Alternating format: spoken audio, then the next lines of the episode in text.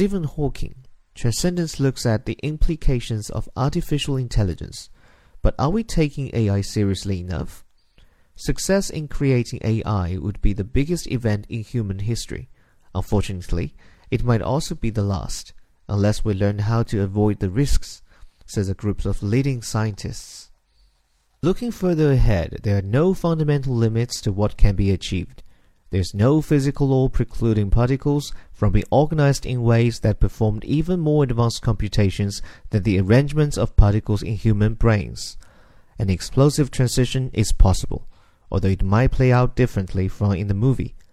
As Irving Good realized in 1965, machines with superhuman intelligence could repeatedly improve their design even further triggering what Vernor Vinge called a singularity and Johnny Depp's movie character calls transcendence. One can imagine such technology outsmarting financial markets, out-investing human researchers, out-manipulating human leaders, and developing weapons we cannot even understand. Whereas the short-term impact of AI depends on who controls it, the long-term impact depends on whether it can be controlled at all.